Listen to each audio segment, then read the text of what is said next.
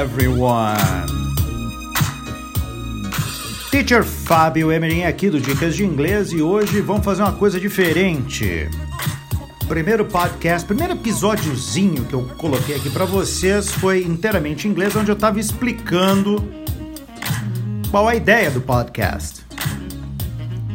E a ideia é, como o próprio nome diz, dar dicas de inglês e alguns dos episódios vão ser totally in English, totalmente em inglês, o que não é o caso desse agora. Aqui eu vou abordar um pouquinho a questão do business English, que é o inglês aquele para o mundo dos negócios, que eu costumo chamar também de adult English, inglês para adulto.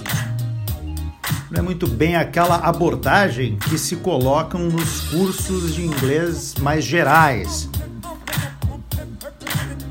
então vamos lá. Então, eu, eu, separei aqui, são seis jargões em inglês de negócios internacionais, tá?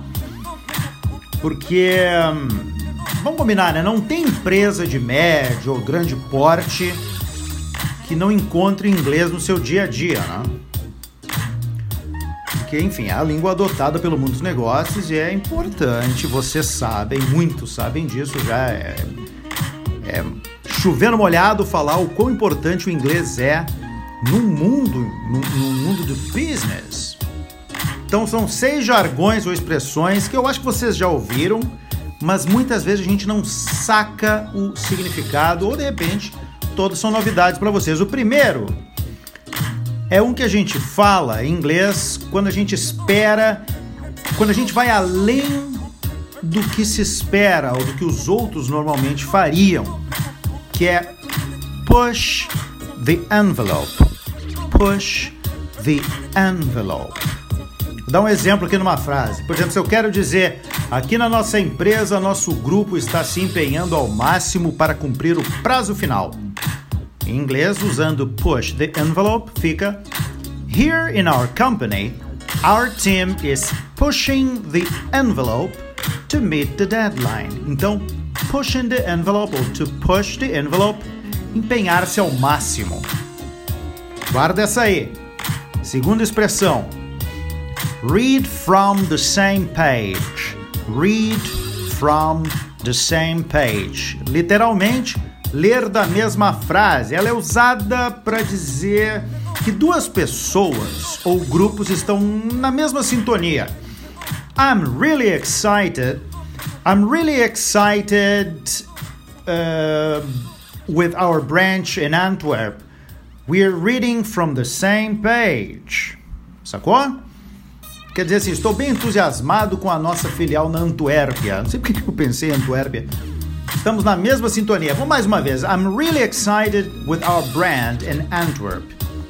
We're reading from the same page. A gente está na mesma onda, a gente está na mesma sintonia.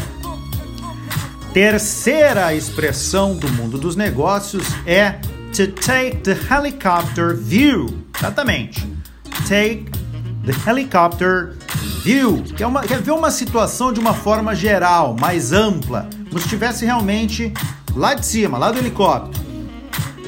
I like the way John deals with his issues. He takes the helicopter view and always comes up with a great solution. Eu gosto do jeito que John lida com esses problemas.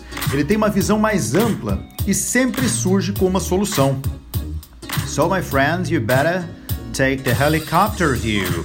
Number four, número 4 dessa nossa série de jargões no mundo dos negócios em inglês, Blue Sky Thinking. Blue Sky Thinking, aquela ideia original e por vezes pouco até realista ou prática, né?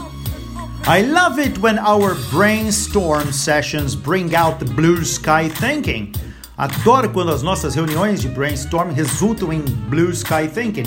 Eu não traduzi blue sky thinking porque eu não consigo achar nenhuma tradução para blue sky thinking. Literalmente, pensamento do céu azul.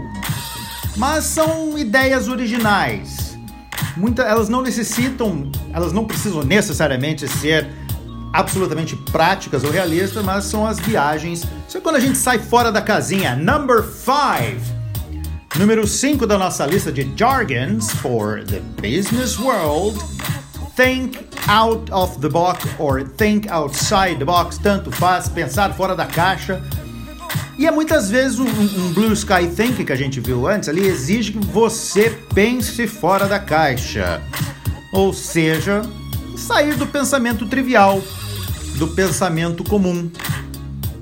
This situation needs crazy ideas. We have to call Mary, who's always thinking out of the box, ou who's always thinking outside the box. Esta situação requer ideias malucas.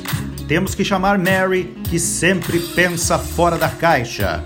E a última desse nosso podcast, deste, episódio, que o podcast vai durar muito ainda, número 6, To Action. Conhece To Action? Don't you know To Action? é um verbo que é usado para significar lidar com de uma maneira diferente. É uma espécie de deal with. I've got a complicated situation to action this week. Tenho uma situação complicada para lidar esta semana. Pegou? Guardou? Primeiro então. Vamos, vamos recapitular. Push the envelope. Segunda, read from the same page. Número 3, Take the Helicopter View. Número 4, Blue Sky Thinking.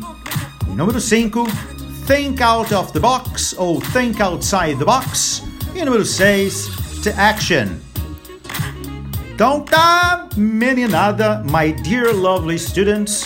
Nos falamos no próximo podcast. See you next time.